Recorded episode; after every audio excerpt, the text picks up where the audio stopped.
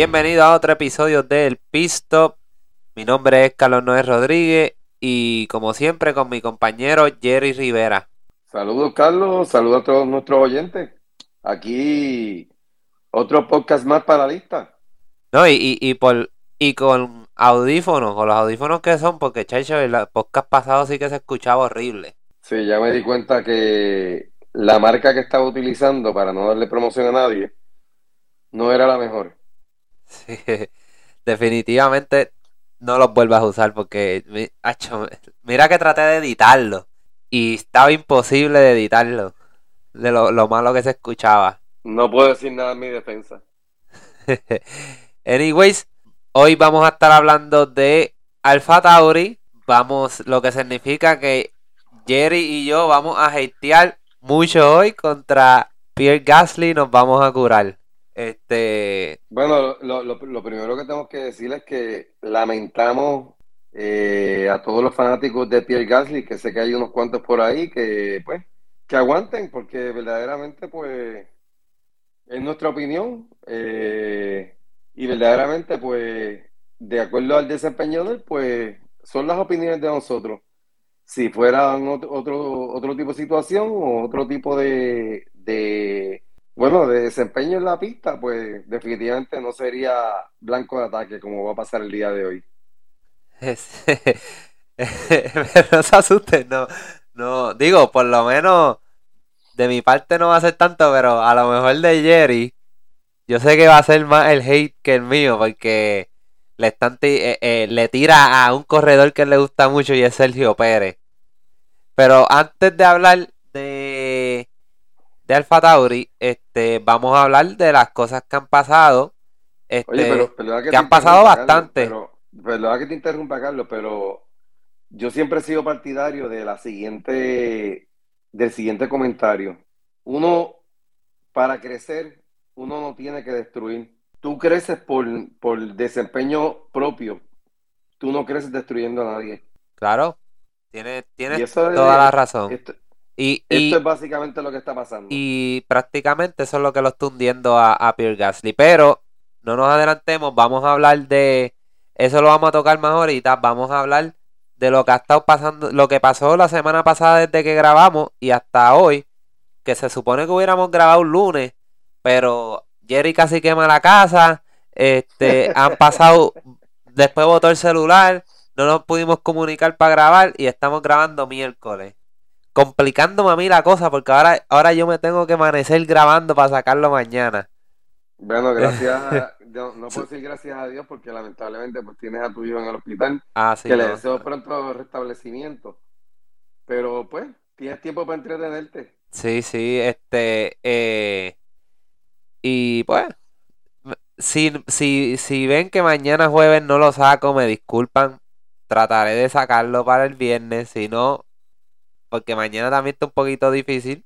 Este, lo saco para el sábado, pero voy a tratar de sacarlo para mañana. Bueno, ya saben que si no lo hace bien es porque se va a ir a jugar PlayStation, el juego de Fórmula no, No, no, no, no, Chacho, si mira la hora que estamos grabando a las nueve y media de la noche, chacho, yo, cuando termino aquí estoy pendiente a ver si mi esposa me llama que la busque o, durmiendo. Este, anyways, vamos a, a, a las noticias y la semana pasada, la noticia más grande fue que apareció Lewis Hamilton. Vaya. tremendo, tremendo, tremendo. Eso fue la noticia del año, tremendo, tremendo. bueno, a lo mejor para ti no tanto, pero definitivamente para el mundo de la Fórmula 1 que estaba esperando a ver qué pasaba. Es que se sabe que iba a venir. Eh, claro, y ah, se sabía que iba a venir, pero tú sabes que la gente estaba con que se va a retirar, estaban los que decían que se iba a retirar y los que no. Y se Todo es por drama, todo es hacer drama, todo es hacer drama porque él es la víctima. Yeah, right. Pero acuérdate que todo esto nosotros lo predijimos, que esto era un stunt de Mercedes y de el señor Lewis Hamilton y hasta tal vez de la misma Fórmula 1 para mantener a la gente engaged, porque mira qué casualidad que él aparece el día que hacen que Haas muestra el monoplaza. Sí, oye, no, no sé por qué lo hace, o sea, si es para quitarle brillo a Haas, Haas no, es, no era un equipo eh, contendor. Vamos a ver este año. Este año vienen con todo nuevo, vienen con inversión de Ferrari y mucha tecnología de Ferrari en, en sus carros, así que vamos a ver qué va a pasar. Yo no creo que haya sido para quitarle brillo a, a Haas, porque él apareció de, mucho después, o sea, Haas, cuando yo me levanté por la mañana, ya Haas había presentado. Y yo me levanté eh, a las 6 de la mañana y ya me salía hace, par- eh, hace como 3 horas, ya Haas había presentado su monoplaza. Y él vino a aparecer creo que por la tarde. Sí, pero sabes que como quiera, Haas, por ser el primero, pues todo el mundo estaba loco por ver cómo se veía el carro, eh, ya el carro final con, con los diferentes, con, pues con los diferentes Upgrades. requerimientos, requerimientos este, de Fórmula Uno para el, para el 2022. Sí, prácticamente era el primer carro, eh, o sea, el primer monoplazo que sale a la luz pública con las nuevas regulaciones.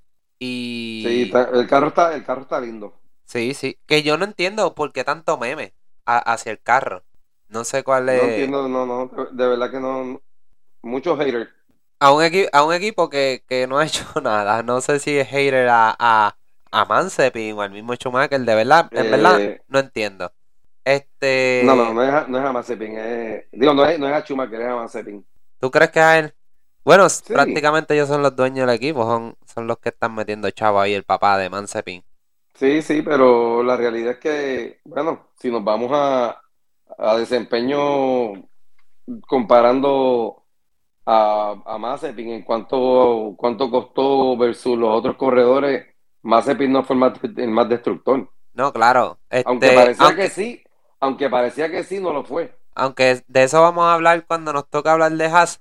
Este, eh, pero vamos a, a seguir hablando de las noticias que estuvieron pasando. Este, y otra de las noticias grandes que estuvo pasando es, es, es de Mercedes sobre el motor. No sé si lo estuviste viendo, que el, en un mismo video que ellos publicaron, que puede ser hasta un, hasta una cogida de bobo para la gente. También El, pienso eso. el jefe de, el director general, mejor dicho, de, del High Performance Powertrain, Hywell Thomas, dice que no está muy contento con el motor, ya que en algunas áreas del motor están, no están teniendo el mejor rendimiento que ellos esperaban. Y que la regulación más grande, el cambio en las regulaciones, en las reglas, es el para Mercedes, dicen ellos, que no es el cambio del chasis, sino el cambio del combustible. Sí. ¿Sabes qué yo pienso, Carlos? Que esto es más drama, es más drama y para que se confíen este, los equipos restantes, para mí es drama. ¿Tú te crees que yo publicaría un comentario como ese? Si fuera real, ¿en Claro, serio?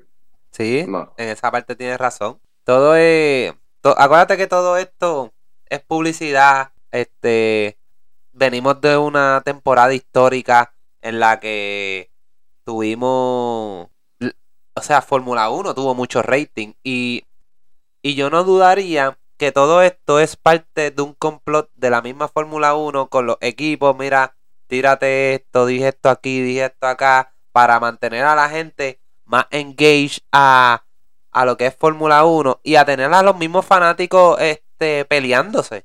Sí, sí. Oye, ha habido mucha actividad, ha sido- ha habido mucha actividad en los medios, en todos los, en todas las redes sociales. Ha habido, bueno, es que esto fue una, un año como ningún otro, verdaderamente. O sea, definitivamente, si la tecnología que hay hoy día hubiera estado para los 80 y 90, no te digo yo cómo hubieran explotado las redes con las cosas que sucedían en aquel momento. Gracias a Dios vivimos un momento privilegiado y sabrá Dios qué pasará cuando ya tú y yo no estemos por aquí, cómo serán las transmisiones y cómo será todo, pero por el momento pues siento que estamos privilegiados en, en todos los accesos y toda la información que recibimos del deporte que tanto nos apasiona. No, y que eh, esta, esta historia, tú sabes a qué me. Esta transición en la, en la historia de la Fórmula 1 del año pasado me recuerda a los años del 95 al 2000 por ahí, en el que siempre estaba ganando Schumacher y la Fórmula 1 se convirtió en un poco aburrido. Y después vino los señores, los señores como Fernando Alonso y otros, eh, otros, otros pilotos empezaron a ganar. Sí, sí, oye, estaba, para aquel tiempo estaba otro finlandés que a mí me encantaba, eh, me encantaba cómo corría, le decían The Flying Fin, este, Mika Hakkinen, un corredor que respeto muchísimo, este, cuando él opina, yo soy todo oído porque para mí es una persona que siempre gozó de mi admiración y el respeto de muchos de los que vieron la Fórmula 1. De hecho, yo creo que en estos días estuve en, una carrera, estuve viendo en las redes sociales y no me acuerdo y, perdió.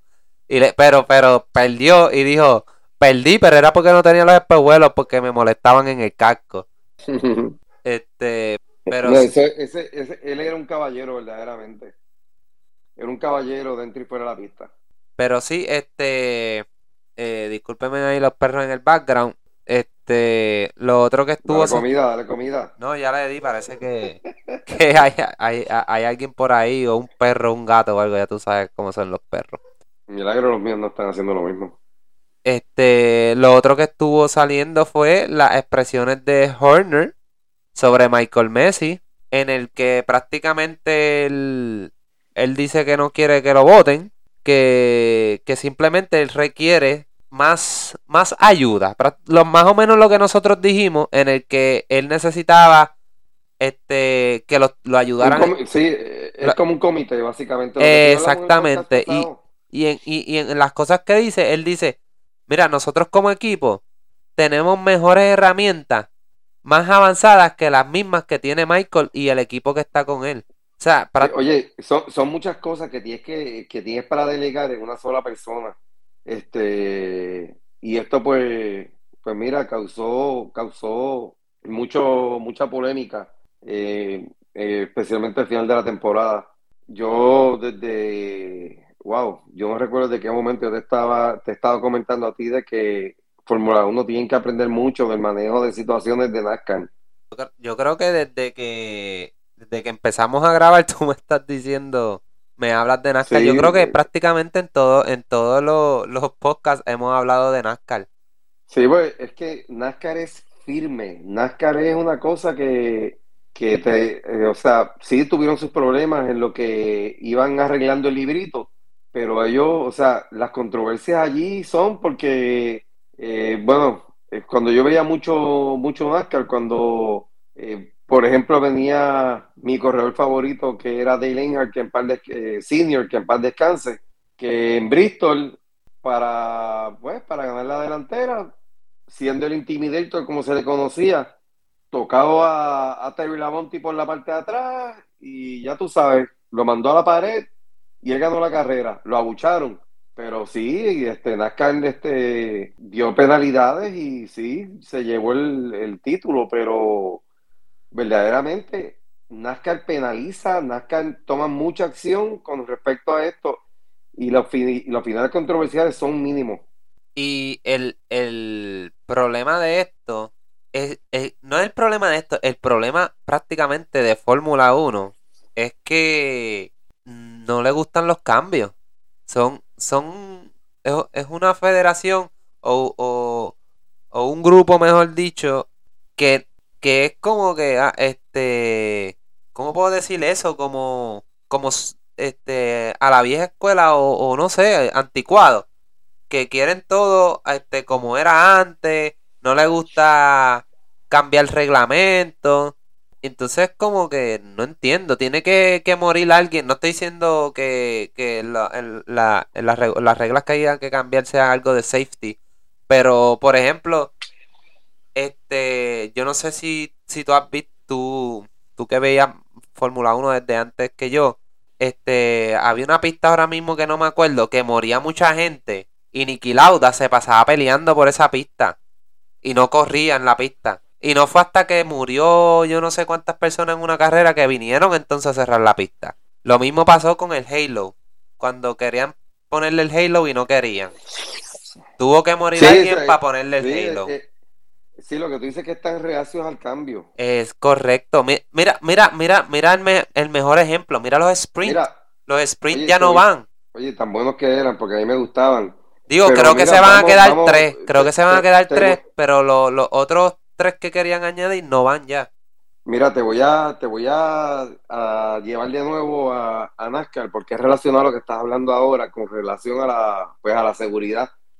Porque pues tocaste, tocaste eso y hablando del mismo corredor de Dale eh, para el que no veía NASCAR y a los que ve, eh, y a los que vieron NASCAR de, de antes de lo, del año 2000, o sea, Dale era el corredor más famoso de NASCAR.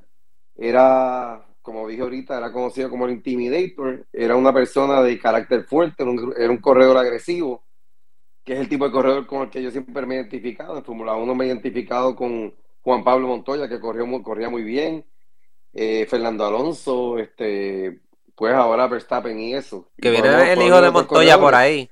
Pero a lo que voy, eh, sí, sí, de eso podemos hablar también. Pero a lo que voy con esto, Dale Earnhardt era una persona que que era de la vieja escuela. Como estás hablando ahora de, Fórmula 1, de la vieja escuela, pues que está en reacción al cambio, Dale vivía reacio al cambio. Sí fue la persona que llevó los millones a NASCAR, porque fue. Pero Dale cuando fueron implantando el casco full face, él no quería, él quería el casco abierto porque era donde más cómodo él estaba. Y pues NASCAR, pues, pues, siendo él la persona que era, porque era la persona, como dijo ahorita, más famosa, y más respetada en el deporte, pues mira, él y otros más, pues todavía, el, todavía usaban el casco abierto. No es hasta el 2001, el 2000, no, recuerdo ahora el año, o sea, borré cinta como que con eso, porque para, para mí fue algo traumático. Eh, cuando él se mata en Daytona, en la última curva, a una distancia que podía ver la meta, está un carro que era de su propiedad, primero, su hijo segundo y el tercero. Y tiene un accidente que choca con la, contra la pared en la posición de la una de la tarde y se esnuca. ¿A qué voy con esto? Cuando Dale se mata, que se esnuca, el corredor más famoso de NASCAR, en ese momento, en todos los deportes implantaron el hands device.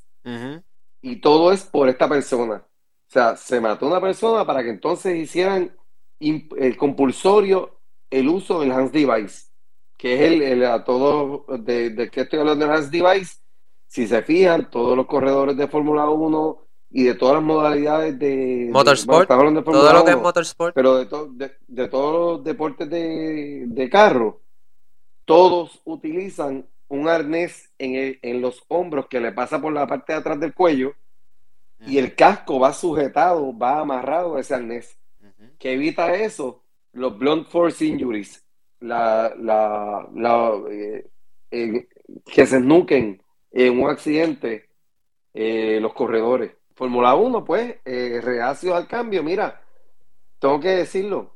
Si Luis Hamilton y Verstappen, cuando tuvieron contacto, que Verstappen se le trepó encima al carro de Hamilton, si Hamilton no llega a tener el Halo, lo mata. Yo creo que está, yo creo que estaríamos hablando. O estuviera paralítico. no, se hubiera matado. Se hubiera matado porque verdaderamente eso, o sea, Hamilton se tuvo que bajar un poco. Gracias a que tuvo el espacio para bajarse un poco. Pero si no llega a ser por el Halo, eh, Luis Hamilton se mata. Que lo, lo que queremos decirle es, o sea, lo que estamos trayendo a colación aquí, aunque tiene que ver mucho con safety, es lo mismo con otras reglas. Reglas que convienen al deporte, pero no quieren cambiarlo. Y hasta los mismos fanáticos de Fórmula 1 se niegan. Y son cosas que yo no entiendo por qué, por qué. Pero, pues, seguiremos así. Sí, sí, sí. Este Oye, e, es como, es como tú dices, o sea, eh, un, pasa, cuando pasa algo, entonces, ah, hay que hacer esto, hay que corregir esto. Todo es... Todo como, pues, como va a pasar ahora, como va a pasar ahora con el Race Director, estoy seguro que ahora le van a poner más gente a ayudarlo. Sí, este, sí, que se, que se vaya a votación, oye, que pongan cuatro, que pongan cinco personas. Claro. Y la mayoría, pero tienen que ser decisiones rápidas eh, en, esta, en esto para evitar que, se extiendan periodos de, bandera amarilla y no pase lo que pasó en la última carrera, que lo digo y lo diré, la pista estaba ready para empezar la carrera antes. Y los Blue Cars los debieron haber dejado pasar mucho antes a todos. Pero nada, ya pasó, agua pasada mueve molino. Verstappen es el campeón y pues, aquí estamos. Como te encanta decir eso, ¿eh? Es que, pues, ¿qué te puedo decir? tengo, tengo un año, tengo un año entero para de eso. No, chacho. Mira, este, entonces, este, hablando de lo otro que estuvo pasando en el día de hoy, que, que o sea, de las, de las noticias que pasaron esta semana ya, este, y pasó hoy, este, fue la extensión de contrato que hizo McLaren con Lando Norris por cuatro años, empezando este año. O sea que terminaría en el 2025.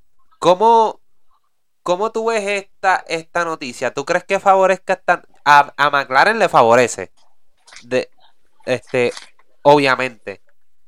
Pero a Lando es una movida que le favorece a él y más cuando él dice, mira, este, no lo voy a negar, pero ya equipos de grandes renombres se habían empezado a comunicar conmigo para hablar de futuros contratos. Bueno, lo que yo te tengo que decir a esto, y esto, yo, esto lo hemos hablado tú y yo en, en podcasts anteriores también, y me parece que lo hablamos el de McLaren. Lando tiene un potencial enorme, es un muchacho joven, es un muchacho que está aprendiendo, que ha tenido lecciones fuertes, porque las ha tenido, pero tiene un potencial enorme para ser campeón. Y Lando, o sea, McLaren tenía que ser lo, lo, indecible por tener a, este muchacho en el equipo. Lo primero, como dije, porque tuvo buen desempeño, con excepción a, pues, a la segunda mitad a, la segunda mitad, pero la segunda mitad yo, yo creo que eh, mentalmente pues le afectó haber perdido la carrera teniendo, teniéndola ya en el bolsillo, eh, perderla en Rusia. O sea, eso para él, eso para él pues fue, fue algo que lo marcó y fue algo que afectó el resto de su temporada. Pero antes de eso demostró que, que tiene, que tiene mucho potencial. Si McLaren le da el carro correcto, este muchacho va a darle que hablar. Y yo espero, yo espero que sea de los futuros campeones. No, y yo entiendo que McLaren debe estar contento porque yo, estando en su posición, que, y yo estoy seguro que el equipo que se tiene que haber comunicado con él es Mercedes. Apuesto lo que sea que el, que el equipo que habló con él tiene que haber sido Mercedes. Y me imagino que tal vez Red Bull. Me imagino, me, imagino que. Pero estoy casi seguro que fue Mercedes, que esto debe ser una noticia devastadora para Mercedes, porque ellos. Ah, hay, que ellos... hay, que ver quién es su agente, a ver si de casualidad es. No creo que sea Toto Wolf. que, que, sea Toto Pulpo Wolf.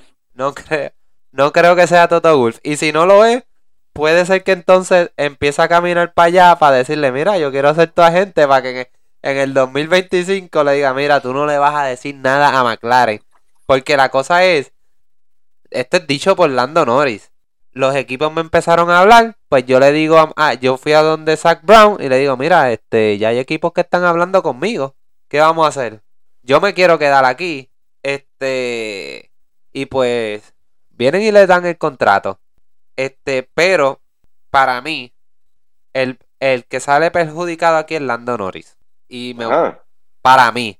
Porque, digo, yo no sé, yo no sé lo que hay en la olla, porque no sabemos, él está, él, él, él está adentro en McLaren y él sabe, mira, le deben de haber mostrado lo que el equipo ve hacia el futuro, los monoplazos, cómo va a ser el rendimiento. Pero eh, el, su contrato se acababa el año que viene, en el 2023. Él viene de tener un gran año él venía y tenía un año espectacular otra vez este año, o mejor. Y el 23 tenía otro año igual o mejor. Él sabía que los chavos le iban a llover. Y contratos con equipos como tal vez Ferrari, tal vez Red Bull o tal vez Mercedes. Y más tú tienes un Lewis Hamilton que, que, que habla, te elogia mucho. Tú sabes que tú tenías la posibilidad de caer en Mercedes en un equipo ganador. Mira, este, ya Mercedes tiene, tiene, aunque para mí está overrated, tiene su, su corredor que va a ser sucesor de Hamilton. Eh, Red Bull tiene a Max Verstappen, que Verstappen es joven. Eh, Ferrari tiene dos corredores jóvenes y competitivos. ¿Qué otro equipo tenemos así fuerte? No ninguno. McLaren. Por eso, pues McLaren. Y McLaren es un buen equipo. McLaren es un gran equipo. Eh, ok, pero. Zach, Brown, Zach Brown es una persona que admiro muchísimo también, que es el CEO de, de, de McLaren. Y Zach Brown, pues definitivamente quiere asegurar a Lando. Ah, no, tiene mucho que demostrar. Oye, Lando, Lando, el personaje de Lando, aparte de que le están poniendo eh, corredores buenos como, como, o sea, corredores que, que, fueron bien buenos, como corredores probados. equipo para para que él aprenda, para que él vea. Este, pero Lando tiene mucho potencial, Lando tiene mucho carisma y a McLaren eso le favorece en todos los aspectos, eh, en publicidad, en, anuncios. O sea, imagínate. Yo entiendo, yo entiendo que fue una buena estrategia de, de McLaren asegurar su corredor. No, y mira, pues, por, eso este, fue que dije. Lando, ahora mismo yo no encuentro otro equipo que, que Lando vaya a irse así, este. Por eso, pero, pero, ok, por eso fue que dije, la estrategia es buena de McLaren. Pero para mí, Lando, tú tienes un George Russell que está entrando este año y tú, tú dices que es overrated. Muchos piensan que es overrated. No se sabe cómo va a lucir en Mercedes. Tenía George Russell para demostrar 22 y 23. A ti se te acaba el, el 2023 el contrato. Tú tienes dos años espectaculares, mejores, cada año uno mejor que el otro. Aunque en el 2023, acabándose el año, te quedaras en McLaren, te iban a dar más dinero de lo que el más seguro le hayan ofrecido ahora. Bueno, yo no sé el número de cuánto le ofrecieron a pero yo estoy seguro que, no son migajas lo que le... Ah, no, claro. pero estoy seguro que le están pagando... para asegurarlo porque como dije ahorita, ya, ya es un chofer probado, es un chofer que superó a su compañero de equipo muchas veces. Y su compañero de equipo ha ganado ya unos cuantos Grand Prix. Sí, sí, sí, sí, sí. Pero estoy seguro que lo que, le, lo que sea que le dieron no es más de lo que gana eh, Daniel Ricardo. Ya veremos cuánto es el número, pero ya veremos cuánto es el número, pero como es un contrato multianual, me imagino que tiene que tener algunas cláusulas que, que de acuerdo a su desempeño, pues él puede ganar más. No creo que él haya aceptado un contrato. Eh, Mira, acabo de encontrarlo. ¿Sabes? Ok, dime. 80 millones de euros. O sea, le dieron, le dieron un par de chavos. Contra, Carlos. Eh, oye, no lo sabía. Oye, no lo sabía. Oye, no. ¿Sabes qué? Pues sabes qué, yo tenía razón. No lo sabía, no sabía que le habían dado. Digo, esto es lo que se rumora, porque eh, lo que estoy encontrando otras que dicen que le dieron 94. No sé. Otras que dicen que fueron 50. O sea, el número, el número exacto hasta ahora mismo no se sabe. O sea, se sabe que está rondeando entre los 50 millones hacia, eh, hacia arriba. Dime tú a mí que eso no es un contrato que vale la pena. Y esto es sin contar, sin contar los auspiciadores, que eso le dan otro, otro zafacón de dinero. Eh, bueno, tú sabes que él lo asaltaron en un concierto. Ah, sí. No, no, fue en un juego de fútbol. Ah, perdón, un juego de fútbol. Y le quitaron el reloj. Sí, el, el Rich Mill, el Rich Mill. Ya el otro día tenía el mismo reloj puesto. Sí, claro. Este, bueno, pues. Eh, es una. Es una... Sí, le, le dieron un par de chavos, así que me voy a retractar de lo dicho, que no fue una buena opción. Pero. By the way, el reloj está precioso, ¿sabes? Sí, sí, Rich Mill tira relojes brutales. Este, Richard Miller, perdón. Este, pero. Le dieron. Le dieron bastante. O sea, le dieron muchos chavos y ronda entre los 50 millones de euros hacia arriba. Pero el, si el equipo no es ganador, no sé.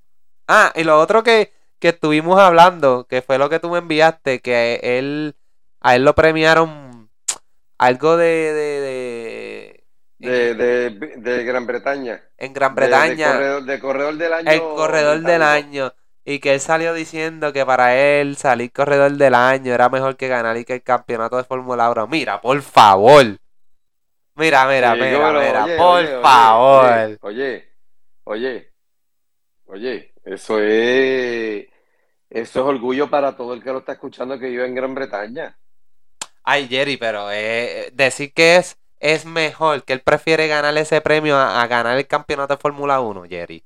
Bueno, yo estoy seguro que cuando se gane el de Fórmula 1 va a llorar. Claro, co- contra, contra. Es- obviamente, es mejor. No te puedes parar ahí frente a las cámaras a meterle esa feca. Bueno, la, la metió y la metió bien. No, no, ach, ach. Mira, es más, mira, bien. Jerry, búscate el video.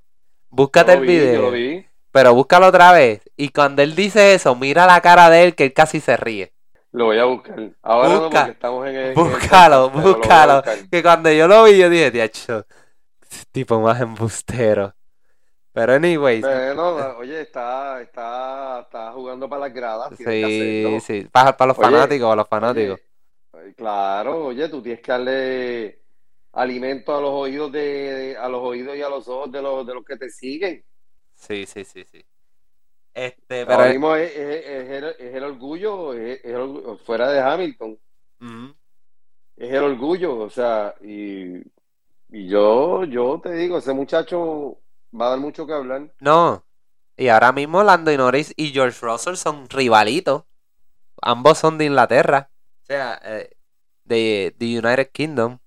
¿Qué te puedo decir? Me gusta más Lando. A, a mí también, definitivamente.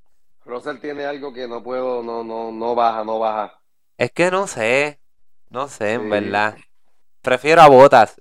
No sé, Oh, Russell. sí, oh, sí, Russell, por la eh, milla. Mira, para más decirte, yo, Russell yo lo veo hasta más guillado que, que Lewis Hamilton.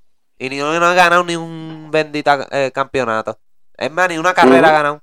Pues ahora, ah, digo, vamos a ver cómo se desenvuelve el carro de, de Mercedes, pero pues hay que, hay que ver, hay que ver cómo, cómo él va, porque ahora está con, con monoplazo nuevo, ahora hay que ver cómo ese carro se va a desenvolver, a ver si ahora, porque nadie sabe cómo va a estar Mercedes en comparación a otros carros, no- o sea, nadie no sabe, nadie, nadie sabe qué, qué es lo que con sus propios monoplazas. Sí, sí, esto es hasta que empiecen las la- las prácticas ahora un poco más adelante. Este, pero anyways, para seguir con vamos, la última noticia que de lo que salió en el día de hoy, ah, para empezar a hatear a Pierre Gasly, este, pues fue el lanzamiento del monoplazo RB18 de Red Bull, que también sale con un nuevo auspiciador principal y cambiando su nombre a ahora a Oracle Red Bull Racing. Récord, récord en cuestión de, del acuerdo económico que se hizo. Eh, exact- este, exactamente, que, que, bueno, según el reportero Andrew Benson, que es un reportero prestigioso que trabaja para BBC, reportó que el contrato de Oracle y Red Bull era de una cifra de 100 millones de dólares por 5 años, sien- siendo uno de los más grandes en la historia de Fórmula 1. Eso es mucho dinero, ¿sabes? Yo creo que eso da para algo. Eh, yo creo que son una centavería nada más. Sí, sí, sí, sí. Pocket money. Este, ¿qué te pareció el, el, el monoplazo? Para ti, siendo fanático de Red Bull. Eh, Yo te puedo decir que encontré más lindo el de Haas, aunque no lo creas. Pensé que el carro venía con colores más llamativos. Yo sé que los colores de Red Bull son azul y rojo. Son los mismos, Pero, prácticamente es el pero, mismo pero le diseño. faltó, o sea, el le, mismo... le- le faltó, le faltó algo, le faltó algo, no sé. Yo creo que los tapabocinas esos malditos, yo los hubiera pintado de rojo. Sí, ca- cambiarle algo. Sí, pero Hacerlo- verdaderamente, verdaderamente eso, el carro no, no me, No te dice nada. No, el de Haas me gustó más. Tú sabes, Ahora, sa- sabes algo que estuve viendo que me llamó la atención. No sé si tú te percataste. Y es la parte de arriba. Tú sabes dónde está el halo. Que en la parte de arriba está el, el, eh, el intake del motor. Ajá. ¿No te percataste qué pequeño es? En comparación contra otros años. Bueno, hay que ver las regulaciones. No, pues tú mira el de Haas y el de Haas eh, es grande. En triángulo. Voy a mirar. Busca la foto ahora. Y yo dije, diantre, pero ¿y qué pequeño? Digo, puede ser como tú dices, que ahora tiene que ser una medida más pequeña. Y el de, y el de Haas, al ser triangular, pues se ve a lo mejor un poco más grande. Pero me estuvo curioso eso, que se veía O sea, bien pequeñito. O sea, el carro está lindo, pero, o no sé si fue que Haas tomó unas fotos más bonitas. pues no sé, no sé. En verdad el carro a mí, pues, es que son los mismos colores. Prácticamente es que, pues, el carro, o sea, el monoplazo, ya nosotros habíamos visto cómo íbamos, iba a ser. O sea, porque ya Fórmula 1 había salido, había sali- ha sacado un modelo. Lo que estábamos esperando eran los colores y verlo con su diseño. Y pues prácticamente el mismo diseño del año pasado. Y pues, ve bonito. Déjame mirar aquí un segundito. Pues es que, mira, ahora mismo yo mirando el Dejas, la presentación del carro estuvo espectacular. O sea, las fotos están salvajes. Ujú. Ya empezaron los de aquí a ladrar. Eh.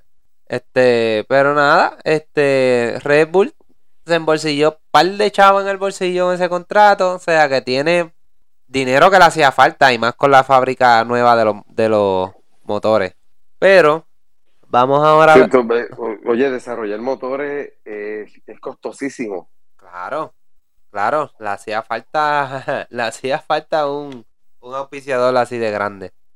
Sí, por eso es que McLaren dejó de, de construir motores, por el, el alto costo que representa. Pero vamos, vamos, vamos a lo que vinimos, que es a hatear, que ya, me- yo creo que esta es la vez que más hemos hablado de, de, de las noticias y de las cosas que antes Oye, de... es que han pasado, es que han pasado muchas cosas. Sí, es que estamos grabando tarde en la semana también. No, aparte que han pasado un montón de cosas y aparte que en el transcurso del último podcast hasta ahora, pues se develaron dos carros, dos monoplazos nuevos, dos equipos develaron su, su monoplazo. Y noticias, porque pues lo de lo de el actor de drama, eh, la aparición del actor de, de- de drama, pues ¿Y tu una- corredor una favorito? noticia. Este, lo de lo de Lando también, o sea, fueron muchas noticias importantes. Verdaderamente ha sido muchas cosas importantes lo que han pasado. No, y han habido cambios de...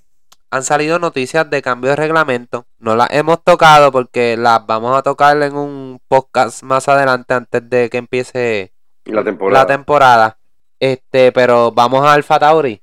Este, Alfa Tauri, pues, llegó en la posición número 6 con 142 puntos. Pierre Gasly 110 puntos y Yuki Sonoda con unos 32 miserables. ¿Qué te puedo decir? Pierre Gasly este, llegó en la novena posición de, de, de piloto y Yuki Sonoda llegó en la posición número 14. Ujú. Este, solamente Alfa Tauri acumuló un podio que pues lo obtuvo Pierre Gasly y fue en una tercera posición. Y Gasly solamente estuvo fuera de puntos, estuvo tres veces, que fue bastante bueno. Eh, no fue, no fue, no fue, no fue nada mal. Estar fuera de la tabla de posiciones tres veces no es nada mal, pero tuvo cuatro DNF, cuatro DNF. ¿Qué Y- te puedo decir? Y de esos cuatro DNF, dos fueron por culpa suya.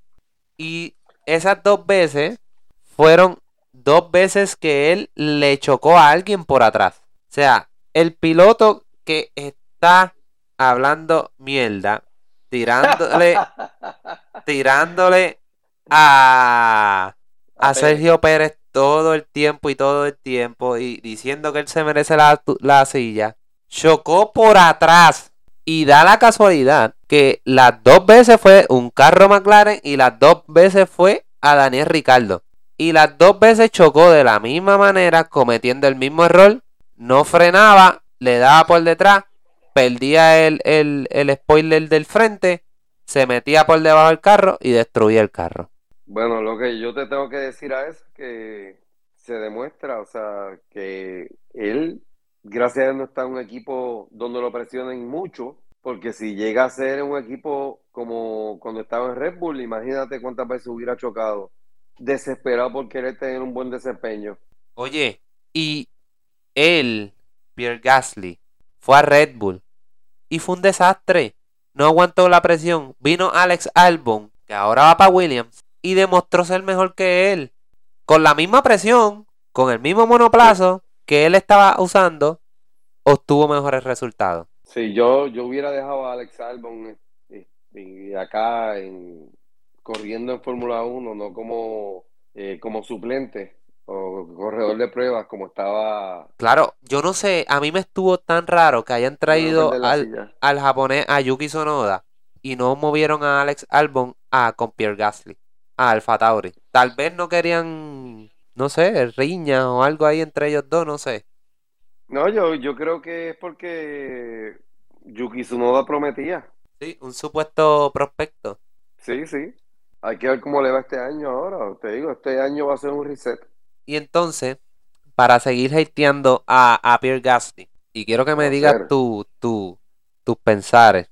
Pierre Gasly, él durante la temporada fue un corredor que nunca, nunca, este, no pasó de Q1. O sea, eh, déjame ver si me explico mejor. O sea, que no se quedó en Q1. Él siempre llegó hasta el último qualifying y, dos o tres carreras que se quedó en, en Q2, que creo que fueron cuatro nada más.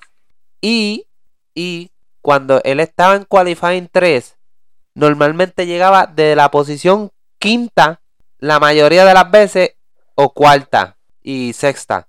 O sea, que podemos decir que Pierre Gasly es un corredor de, de qualifying. Eh, No es un corredor con carros al lado. Sí. Oye, el otro que estuvo, el otro que estuvo en ese mismo número que él, llegando al tercer Q3, con 18 también fue Leclerc.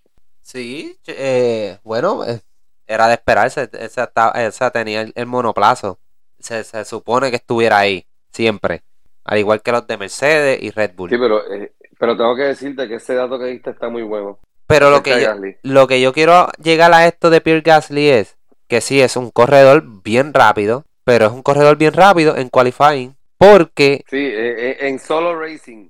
correcto, porque cuando venían a, a las, veníamos a las carreras, si tú estás en esos qualifying llegando casi siempre quinto, si buscan los resultados, la mayoría de sus resultados en qualifying, él salía quinto, o cuarto, o sexto.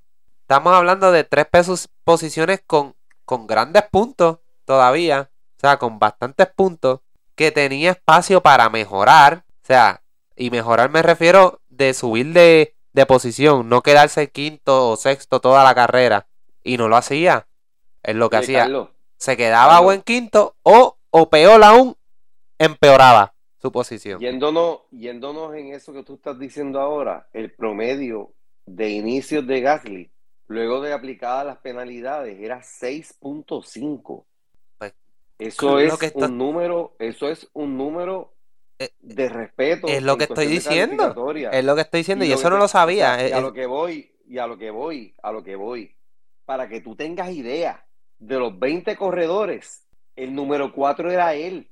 Y no porque- terminó y, y- no terminó en los, o sea, en los cuatro te- mejores te- corredores te- del Te año. voy a decir, te voy a decir los primeros cinco, porque te vas a sorprender. Zumba, El primero, claro, Verstappen. Hello. Y Hamilton El segundo. el segundo, Hamilton. Tercero, Bottas. Cuarto, Gasly. Quinto, Leclerc.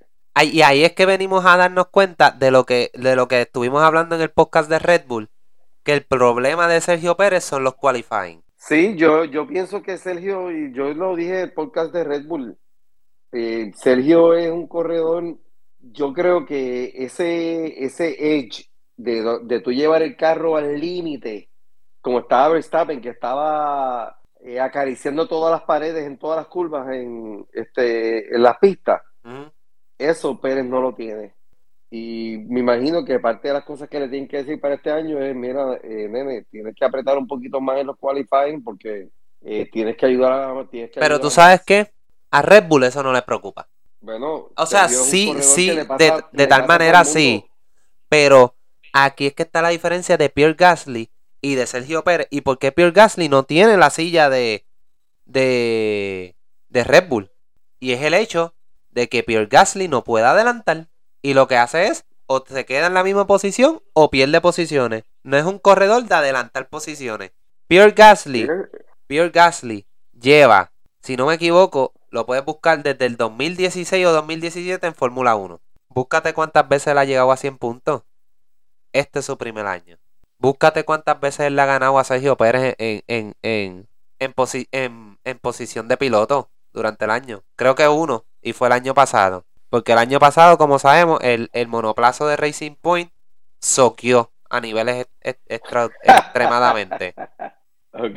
Pero aparte de buena, eso, bueno. aparte de eso, Pierre Gasly nunca ha llegado, nunca ha llegado a los 100 puntos. Este es su primer año. Y nunca le ha ganado a Sergio Pérez. Solamente el año pasado que no lo puede, bueno, se cuenta, pero si tú lo miras a ver, no fue culpa de él.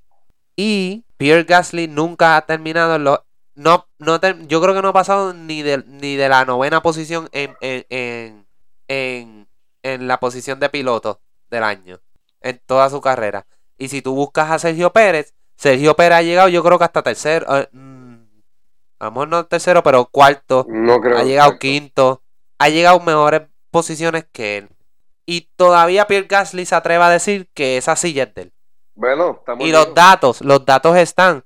No nos crean a nosotros, listos. búsquenlo, búsquenlo. Sí, sí, eso que estamos Pierre. Gasly no tiene los números, no tiene los collones de estar en la silla de Red Bull. Está mordido. Está mordido, punto. Está mordido y va a seguir mordido. Él no, te lo estoy diciendo, él no va a ser corredor de Red Bull. para él ser corredor de Red Bull, tiene que demostrar que puede hacer los pases, que puede adelantar posiciones. Sí, él se cree, él se cree que trepando el carro, eh, cargando el carro en el hombro y parándose encima del murito para que Max se le pase por el lado, este, le van a dar la silla. Sí, Claro, estoy siendo no, sarcástico por la que pista sí, que sí. no me acuerdo la carrera ahora, que él se salió de una manera tan obvia para darle paso a Max. No, no, no, no. Y eso no es lo peor. Es que él se atreve a decir que él tuvo mejor temporada que Sergio, que Sergio Pérez. Pero tú eres loco. Ese muchacho necesita ayuda. ¿Cómo es posible que tú digas eso viendo los números? Tú puedes decir, no, yo tuve mejor qualifying que Sergio Pérez. Eso sí, pero mira. Es más, espérate. Para ti. Ahí están los aplausos Mira. tuyos, Pierre Gasly. Tremendo corredor de qualifying. Pero en pista eres otro corredor del montón.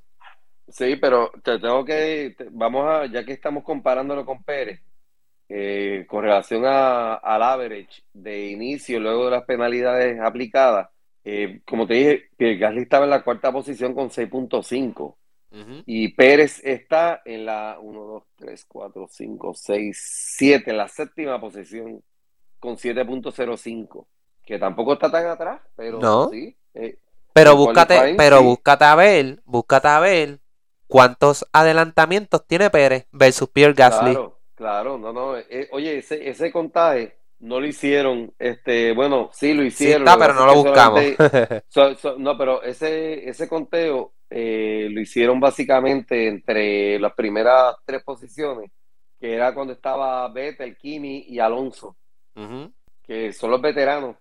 Y los veteranos hicieron más pases en toda la carrera que todos los demás corredores. Y pues, este, ahí está mi descarga contra Pierre Gasly. Yo creo que terminé siendo yo el más que iba a descargar contra él. Sí, Más pero, que- oye, es que lo, más lo- que- que tan bien- Jerry. Lo, lo hiciste tan bien que yo no, no tenía nada que añadir a esto. O sea, yo siempre te he dicho desde el principio, más desde antes de tú y yo hacer podcast, que te he dicho de que Pierre Gasly es una persona que no aguanta presión. Oye, Punto. No- oye, no este presión. año, este año. Mira, eh, que esta para mí es su peor carrera. A- además de los DNF en el que choca por detrás a, a los corredores, pero esta es la peor carrera y en la que demuestra lo que nosotros decimos, que no aguanta presión y es un, un corredor del montón, está overrated y fue la carrera de Qatar en la que él sale segundo, salió segundo en la carrera y termina en la posición número 11. En la posición 11. Fueron los puntos. Oye, yo creo que en la, ter- en la tercera vuelta ya le estaba por allá votado por la octava posición. ¿Y tú quieres la silla de Red Bull? No, no, no. Oye, Christian Horner es una persona muy astuta, muy hábil, muy conocedora. Y él sabe que, él sabe que, o sea, obviamente, él sabe que, que Gasly quiere la silla, pero ¿por qué le extendió, por qué le extendió el contrato a Pérez? Porque no ha demostrado nada Pierre Gasly todavía. Bueno, y Pérez, y Pérez, este, Oye, y Pérez es un no, veterano también, vamos a hablar claro. Pérez Sí, es sí, un veterano. Pérez viene corriendo desde cuándo? Como desde el 2010 o antes. eh, no sé, no Yo me creo que hasta antes. Pérez. Él lleva- Eh, Pérez lleva dato No lo años. tengo en este momento a la mano, pero Pérez, lleva años corriendo ya. Sí. sí, sí. Oye, y siempre ha sido un corredor agresivo, un corredor que, que adelanta posiciones. Siempre lo ha sido. Mira, otro dato que, que también me puse a buscar para demostrar que Pierre Gasly no tuvo ninguna mejor temporada que la de Pérez. Aún así, ya dijimos que en qualifying Pierre Gasly fue mucho mejor que Pérez, siendo consistente. De las 22 carreras que hubo en el año, ¿cuántas carreras tú crees que, que Pierre Gasly terminó al frente de, de Pérez? Así te lo puedo averiguar ya mismo. ¿Tú tienes ya la información en la mano? sí, yo lo tengo aquí. Solamente 7 carreras. De 20. De 22. De, 20, ¿no? De, de 22. Y Pérez, 15. Obviamente hay que, hay que añadir que ahí están los DNF de cada uno. 15, 15 y en los puntos muchas más. Ah, no, pues, por mucho le ganó en puntos. O sea, y yo sé que a lo mejor el debate de muchas personas va a ser que no, este, el monoplazo de Red Bull es mucho mejor. Pero no estamos pidiendo a Pierre Gasly que, que, que, esté ganando carreras todo el tiempo. Pero si tú demuestras que tu carro es capaz de estar en qualifying, promediar la sexta posición, se supone que tu carro, o sea, tu monoplazo, tú con ese mismo monoplazo, demuestres que puedes estar llegando tercero bastantes veces, segundo, y si acaso ganar una carrera, no empeorar posiciones o quedarte en la misma. Sí, cierto es, cierto es. Yo, yo te digo, yo verdaderamente mejor y peor carrera, no, no, esta vez no voy ni a opinar, porque no quiero seguir tirando el pobre muchachito, ya me da esta pena. No, y su mejor carrera pues fue la que obtuvo el podio, que fue tercero. Ah, y salió cuarto. O sea, no fue una carrera en la que en la que él salió sexto o quinto y pudo llegar tercero, ¿no? Adelante una, posición. No, no, no peleó posiciones para llegar. Ah, y, fue la carrera de Azerbaiyán, que sabemos que eh, llegó tercero por el error de Hamilton. O sea, que, tampoco fue que, fue que peleó esa posición mucho. Pero pues, este, ahí tienen lo que es Pierre Gasly para mí y para, y estoy casi seguro que para Jerry también. By the way, eso, eso que estás hablando ahora, para seguir este, para seguir tirando esa carrera de Azerbaiyán. Sí. ¿Quién fue, el, ¿Quién fue el ganador? ¿Fue Pérez? Claro. Que tampoco le ganó a Pérez, o sea, tampoco, tampoco estuvo al frente de Pérez. Mm. Sí compartió podio, pero el ganador fue Pérez. Fue Pérez. Ah, y, y, y, yo creo que. Ah, y yo creo que el que llegó segundo en esa carrera fue Carlos Sainz. Y Carlos Sainz le pasó a él. En Azerbaiyán, Carlos Sainz. Octavo, octavo. Octavo. ¿Y quién fue el que llegó segundo? Deja buscar aquí, hombre, quesito, te digo rapidito. No fue Verstappen, fue Verstappen explotó eh, eh, la goma. Vettel. Ay, pero Vettel fue descualificado, esa fue la carrera que descualificaron. No, no Vettel, Vettel. Pues, mira para allá, mira para allá. Vettel. Sabrá Dios qué posición. ¿Y qué cualificó Vettel? Te digo ahora. Tengo que buscar aquí. Qualifying está por acá. Vettel. Azerbaijan. Vettel está. Deja buscar aquí. Vettel. Ajá, Azerbaiyán es 11. 11. 11. Tú me estás hablando que el tipo que cualificó 11 y tu cuarto te pasó. ¿Qué te puedo decir? Pero pues. No, no, oye, en, en, solo en solo riding es buenísimo, como tú dices. Pero ya cuando está en el, en el medio de, de la batalla, eh, no puede con la presión. Ah, espérate. Más fanguito sobre esa carrera. Sergio Pérez cualificó séptimo. Mira para allá. Y le ganó. Esa carrera estuvo brutal. O sea, que, que el tipo que, estaba ganando la carrera, los dos, prácticamente Luis Hamilton, no, no me acuerdo, no sé, yo lo, llegó por el error que tuvo, que, trancó los frenos. Hamilton llegó. Adiós. Verstappen había tenido problemas también. Sí, no, esa carrera, bueno, prácticamente los dos que iban ganando Hamilton y, y, y, Max Verstappen para afuera. Sí, que Verstappen pateó la goma del monoplaza y todo cuando se bajó. Para afuera. Esos dos. Fuera. O sea, estamos hablando que se supone que tuvieras ganado. Y no ganaste. Él no, él no es. y, y le ganaron dos corredores que salieron mucho más atrás que él en cualificaciones. Sí, oye, Carlos, tenemos que, tenemos que, ahora, y lo tengo que decir, o sea, hay que ser justo con todo esto. Estamos en un reset, 2022 es un reset de Fórmula 1. Ujú. Ahora vamos a ver quién es quién con las nuevas regulaciones. Ah, no, definitivamente. Vamos a ver, vamos a ver sus desempeños. Este, pero pues para cerrar casi casi, vamos a hablar un chispito de Yuki Sonoda porque no me importó Yuki Sonoda ni busqué mucha información de él. Este, eh, lo único que puedo decir de Yuki Sonoda es que este, fuera de la tabla de puntos llegó 13 veces, tuvo 4 este, DNF y su mejor carrera definitivamente tiene que haber sido la de Abu Dhabi en la que terminó cuarto. Y por lo que fue. eh, no, pero definitivamente, esa, si ves la carrera, esa yo puedo decir que fue la mejor carrera, corrió espectacular, salió octavo, terminó cuarto, y su peor carrera, todas las anteriores. Sí. Mira, Este, este, este, este muchacho es joven, este muchacho es joven y, y pues hay que, hay que ver. Yo creo que le dieron el beneficio de la duda y pues va a tener su, su segundo turno al bate. si yo Eh, puedo decir, no sé cómo tú lo ves, yo creo que si él tiene otro año igual, yo creo que no vuelve pa' a pisar. Fórmula 1. Va para afuera, va para afuera. Pa' afuera y no Este, vuelve, yo creo. un- Una de, la- las 20 sillas de Fórmula 1 son los 20 mejores corredores del mundo, asterisco. Digo asterisco porque obviamente Sí, los que son privilegiados por padres millonarios. millonarios, pues son otros 20 pesos. Estamos hablando de Nikita que- Mazepin y Lance Stroll. Pero, pero fíjate, Lance Stroll dentro de todo, pues, Es un corredor average, exacto, es, es promedio. es pero promedio. lleva años también. O sea, Sí, este, sí, no tanto como, por ejemplo, Vettel lo superó, porque Vettel quedó 12, quedó 13, pero de eso vamos a hablar cuando toque hablar de, de, la semana que viene, que vamos a estar hablando de Aston Martin, de Aston Martin. de Aston Martin y de... Vamos a coger dos equipos porque ya pues se está acercando la temporada y queremos coger, aunque sea una semanita libre, y poder hablar de lo que son las nuevas reglas, este, y lo que es la pretemporada, la- básicamente. Y, las pruebas, y las pruebas. las cuando pruebas. Por fin publiquen los resultados de las pruebas. Exactamente, este, eh, diablo, se me olvidó quién fue el otro que llegó, este, Alfa Romeo, Aston Martin y Alfa Romeo, serían los próximos Sí. dos equipos que estaremos hablando, que los vamos a unir en un solo podcast.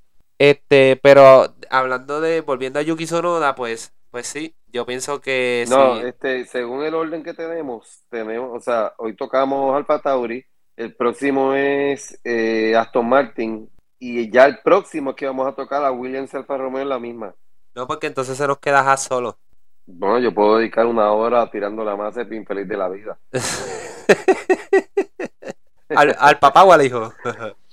No, no, no, hijo, al hijo. Este, Oye, yo, yo, yo lo voy a, lo voy a decir también en el podcast que nos toque de Haas, pero a Mazepin yo lo tenía bautizado como, como el Beach Boy, porque no salía de la arena. O sea, él no chocaba los carros, pero se salía a la pista y quedaba en la gravilla. Bueno, eh, eh, el, el francés le regaló un, un trompo, imagínate. Me pareció un Está trompo brutal. dando vueltas. Oye, Este, es pero que- vol- vo- eh, volviendo a Yuki Sonoda para cerrar, pues sí pienso que si este año él no demuestra lo que supuestamente él se proyectaba hacer, que lo que, que lo vimos en la última carrera, que es lo que se supone que él venga a hacer, pues yo creo que él va para afuera y yo creo que tal vez no vuelva a pisar un, un, un asiento de Fórmula 1. Y además de eso, lo otro que me molesta mucho de él es que es un malcriado. Cierto. Y creo que eso lo va a perjudicar mucho. Y si quieren ver sus malas crianzas, simplemente pónganse a escuchar los, los radios de este año. Siempre estaba hablando malo, enfogonado con sus ingenieros, enfogonado con todo el mundo cuando la culpa era de él. La culpa es ajena, acuérdate. La culpa es ajena. Eso es algo que tienes que, tienes que saber. La culpa es ajena. La culpa no es, no es de uno, es del otro. Nada, Pero- vamos, vamos, vamos, vamos a ver, este, como te dije, vamos a ver el reset, porque en el reset es que vas a ver quién es quién. Y pues, vamos a ver cómo resulta eh, la suspensión de, de Red Bull, vamos a ver cómo resulta la suspensión de, de Mercedes. Y los motores de todo el los mundo motores- también. Los motores, Los motores de todo el Mira, mundo. ¿sabes qué? Puede ser que Mercedes, porque lo voy a repetir, o sea, lo tocamos al principio, pero puede ser que Mercedes esté con este Yantén y cuando vengan las pruebas esté rajando tablas con, la, con los números que están haciendo porque el motor es potente. Sí, diciendo, no, lo arreglamos y que sí, qué sé yo. Sí, sí, sí. sí, No, sí. porque- ah, espérate, hablando del motor, el- el- el-. El, hablando del motor, el, el mismo el mismo señor en el motor, no, pero ya nosotros estamos trabajando en otro, en otro, tenemos un plan B ya, si nos falla este, en las pruebas. O sea, ay, estamos a semanas de empezar la temporada y vamos a hacer, mire, mire, pescado, a, a, a otro, a otro con, a otro perro con ese hueso. Claro, esto- oye, si fuera así, si fuera así lo del motor, créeme que McLaren se estuviera quejando ya hace rato y Williams. Sí, sí. Oye, si fuera, si fuera este premio Oscar, eh, Andy Oscar goes to Mercedes, porque son tremendos actores, ¿sabes? Tacho, es que acuérdate que ahora somos los underdogs. Sí, sí, sí. Hay que ponerle un sticker al carro de Hamilton que diga Don't cry, baby.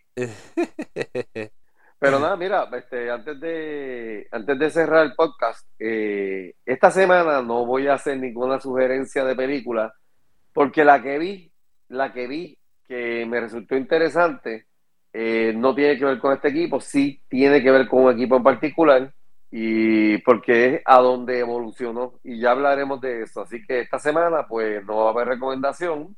Así que pónganse a ver Eh, a, a Alonso en, en, Amazon sí, que Prime. tiene tiempo, que tiene tiempo, la, la, la serie está, la serie documental está muy buena. Eh, a los que han ido al Museo de Fernando Alonso en Oviedo, allá en España, tuvo una nueva edición esta semana, que esto es otra noticia, y es que el carro que él usó en el, en el Rally de Dakar está allí.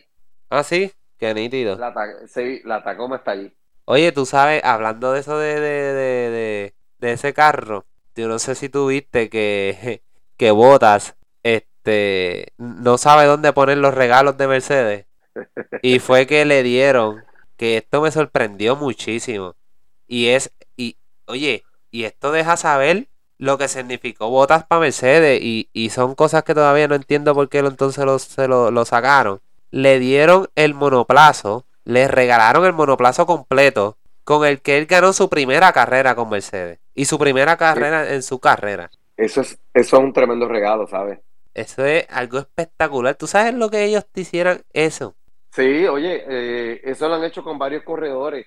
Bueno, eh, a Schumacher, a Schumacher le regalaron también, este, y creo que lo tenía en la sala de la casa, el último carro con el que él ganó, que compitió en, en Ferrari, y ese carro se lo regalaron a él. Eh. Fernando, pues, Fernando, en el caso de Fernando, pues Fernando siempre, parte de sus contratos es negociar que el carro con el que, o sea, con uno de los carros que él corrió, pues se lo tienen que dar, porque es parte de la negociación del contrato de Ajá. Fernando Alonso. Es inteligente, sabe que eso va a costar dinero. Sí, sí, oye, ese museo está valorado en muchos millones de dólares. Y, y como dijo ahorita, la adición ahora del, del, de la Tacoma que él utilizó en Dakar, eso es ahora eh, un must para todo fanático de rally, de ir a ver el- este, esa nueva edición allá en, en Oviedo. Eso es algo de, esto, eso está en mi bucket list, porque quiero ir para allá. Bueno, pues ahí tienen el podcast del día de hoy. Este, nos Oye, que sorprendentemente, sorprendentemente estuvo, estuvo muy eh, bien lleno de noticias, estuvo bien ameno. eh, No, y yo creo que ha sido el más pensé- largo. o llevamos hora y 15 ya. Mira para allá. Yo creo que la parte cuando vayas a editar, yo creo que va a ser poco lo que vas a quitar esta vez. Sí, yo, yo creo que sí. Yo creo que sí. Este, Yo, yo te digo, yo, yo, yo pienso que, que esto, pues, mira, eh, gracias a, gracias a todo lo que está pasando, pues mira, surgió este podcast. Y yo sé que vamos a tener muchos seguidores y al que nos está escuchando, pues mira, hablen con su amigo. Eh, próximamente, eh, puede ser que sea hasta mañana mismo, esta semana, vamos a tener una página de Twitter en la que vamos a poder este, interactuar. sí, para que, para que guerrillen con, con Jerry, que a él le gusta eso, que le Ah, guerrillar no, por no, Twitter. digo, eh, eso, cualquier cosa que escriban, pues tendrán su respuesta, claro, sin ofensa. Pero aquí estamos. Y discúlpenme ahí el perro de background.